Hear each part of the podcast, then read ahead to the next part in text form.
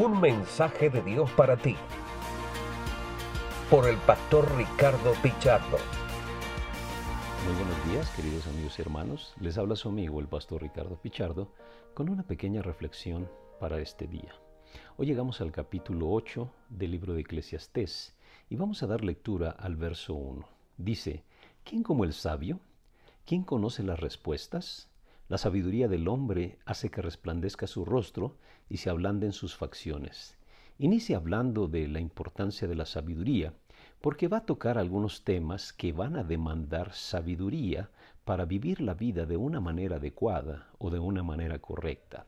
Uno de los primeros temas que habla a continuación, dice el verso 2, yo digo, obedece al rey porque lo has jurado ante Dios, no te apresures a salir de su presencia, no defiendas una mala causa, porque lo que él quiere hacer lo hace, puesto que la palabra del rey tiene autoridad. ¿Quién puede pedirle cuentas? Y esta es una relación que demanda mucha sabiduría. Hoy estamos viendo tal vez uh, algunas autoridades que están estableciendo algunas leyes que van en contra de los principios de Dios. Y la primera reacción o la primera pregunta que viene a nuestra mente es, ¿debemos obedecerlas? Y esto trae a mi mente lo que el apóstol Pablo decía en la carta a los Romanos capítulo 13. Dice, todos deben someterse a las autoridades públicas, pues no hay autoridad que Dios no haya dispuesto, así que las que existen fueron establecidas por Él. Por lo tanto, todo el que se opone a la autoridad se revela contra lo que Dios ha instituido. Los que así proceden recibirán castigo. ¿Qué hacer cuando estamos viviendo algunas cosas que eh, no, no, son correctas de, de acuerdo a los principios divinos. Lo primero que necesitamos, dice el eclesiastés, es sabiduría. ¿Por qué sabiduría? Sabiduría para distinguir entre lo que es correcto y lo que no es correcto, entre lo que verdaderamente se está tal vez pro, prohibiendo o impulsando. Tenemos necesidad de sabiduría.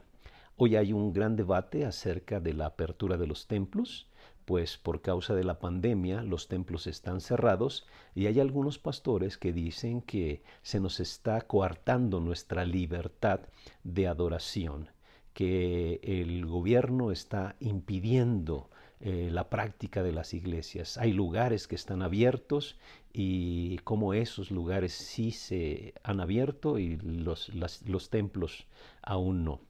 Y yo digo, debemos de pensar como el eclesiastés con sabiduría. Yo no sé si usted se ha dado cuenta, cuenta pero a raíz de la apertura, eh, los contagios, el número de contagios nada más aquí en México ha crecido.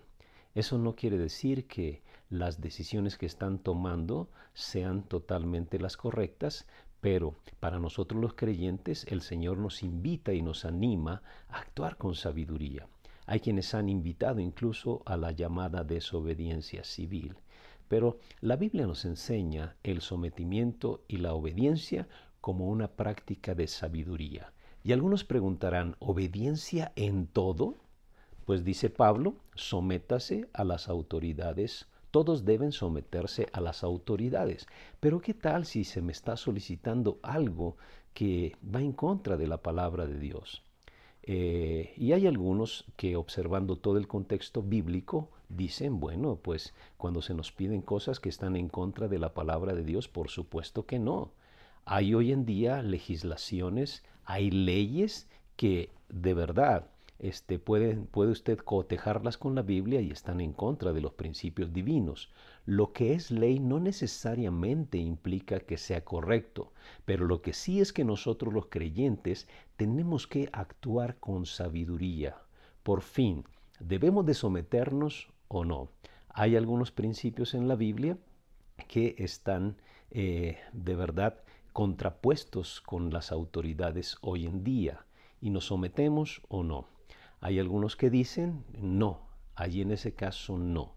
Y yo hago un juego ahí con el capítulo 13 de la carta a los romanos y ahora con el capítulo 8 del Eclesiastés, donde le dijo, les digo, pero ahí dice que hay que someterse. Entonces, Ricardo, ¿tú estás de acuerdo en someterte aun cuando las cosas van en contra de los principios divinos? Y les digo el juego. El juego es el siguiente. Yo les digo, sí, ahí dice que hay que someterse. Entonces tú vas a hacer lo que las autoridades te pidan y yo digo, no, yo no lo voy a hacer, por supuesto. A ver, pues no dices que hay que someterse. Sí, yo me someto. Si yo no obedezco cosas que están en contra de los principios de Dios, eso trae un castigo y me someto a las autoridades, me someto al castigo, porque los principios de la palabra de Dios dicen que hay que obedecer a Dios antes que a los hombres. Pero nuevamente, hay que ser muy sabios. Hoy en día las autoridades no nos están impidiendo que prediquemos la palabra de Dios. Hoy las autoridades no están coartando nuestra libertad de expresión en cuanto al culto público, digámoslo de esa manera. Hoy ustedes pueden ver las redes inundadas con predicaciones de la palabra de Dios y yo digo, gloria a Dios. Gracias a Dios por esta crisis de salud que estamos viviendo, porque nos sacó de la comodidad del templo para ir a los hogares, para ir a distintos lugares en donde no podría ser posible la predicación de la palabra si seguimos metidos allí en las cuatro paredes de un templo. Por eso yo digo el día de hoy, gloria a Dios por la crisis que estamos viviendo, porque usted puede darse cuenta que la palabra de Dios está llegando a rincones del planeta que de alguna otra forma no podría estar llegando. Incluso la palabra de Dios está llegando a lugares o con personas que tal vez no aceptarían una invitación a ir a su iglesia. Por eso yo digo, debemos dar gracias a Dios por esta crisis que estamos viviendo. Estoy seguro que va a llegar momentos que vamos a experimentar persecución como lo experimentaron los creyentes del Nuevo Testamento. Y ahí sí es donde hay que tomar decisiones severas que incluso podrían eh, hasta llevarnos a la desobediencia.